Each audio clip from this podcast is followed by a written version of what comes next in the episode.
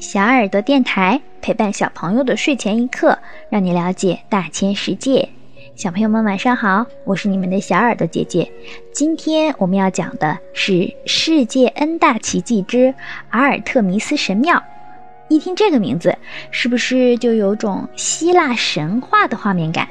顾名思义，阿尔特弥斯神庙是希腊神话阿尔特弥斯女神的神庙。阿尔特弥斯是宙斯和勒托之女，也是阿波罗的孪生姐姐。古希腊神话中，奥林匹斯十二主神之一，主司狩猎与大自然、接生与生育。阿尔特弥斯神庙遗址位于今天土耳其伊兹密尔的以弗所古城中。以弗所曾是小亚细亚半岛西岸的滨海城市。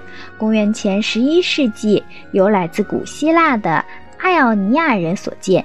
公元前六世纪时，成为雄霸小亚细亚西部的吕底亚王国的工业中心。经济发达、文化繁荣的以弗所，也带动了宗教的兴盛。人们不管富裕还是贫穷，都有着共同的精神追求，那就是对神的信仰与敬畏。因此，修建一座大型的神殿，用于祭祀人们心中至高无上的神灵，便成为这座城市的人们急切的渴望。神庙大约在公元前六百五十二年初建，当时是木结构，经过多次重建，直到公元前五百五十年。当时的吕底亚国王克勒索斯，这位财富如山、热心宗教事业的君王，再次对神庙进行修建。于是，一座古希腊艺术与亚洲财富相结合而孕育的建筑杰作诞生了。这座神庙是一座长方形白色大理石建筑，估计正面约五十五米，深度约一百一十五米。神殿三面环绕着两排共计一百二十七根巨大的圆柱，每根高达十八米左右。整个建筑看上去俨然是一个廊柱之林，是当时古希腊最大的神殿之一，其规模超过了雅典卫城的帕特农神庙，也是最早的完全用大理石兴建的建筑之一。它还一度享有对逃亡者的庇护权。其地位之显赫，由此可见一斑。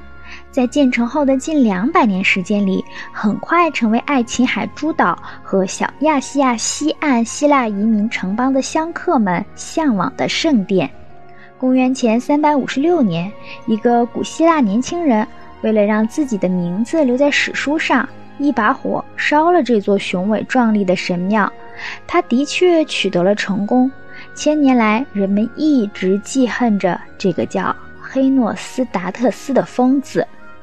不久后，人们又在神庙的原址上按原样重新建立起一座更宏伟奢华的神庙，在底座平台的四周增建了数级阶梯。神殿正门入口处立着三十六根刻有装饰性浮雕的柱子，具有很高的艺术价值。神庙内外都用铜、银、黄金和象牙制成的精美浮雕加以装饰，而神庙中央则是有一个呈 U 字形的祭坛，供奉着阿尔特弥斯女神的雕像。这座神庙称得上是当时最高水准的建筑精品。公元262年，哥特人入侵，阿尔特弥斯神庙被洗劫破坏。公元五世纪初，以弗所为东罗马帝国所占领，奥德修斯二世下令彻底拆毁神庙，从此这座伟大的建筑奇迹便从世界上永远的消失了。曾经盛极一时的以弗所城已被时间蚕食，化为一片残垣断壁。以建筑风格的壮丽辉煌和规模巨大而跻身于。古代世界七大奇迹之列的阿尔特弥斯神庙，也只剩下荒地中人们用发掘出的大理石拼成的一根石柱作为标记，还有陈列在以弗所博物馆的阿尔特弥斯神雕像，是世界上所发现的阿尔特弥斯雕像中最古老、最完整的一个。好了，小朋友们。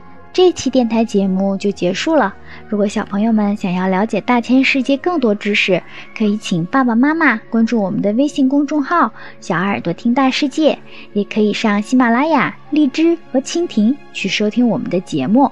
我们明天晚上不见不散，小朋友们晚安。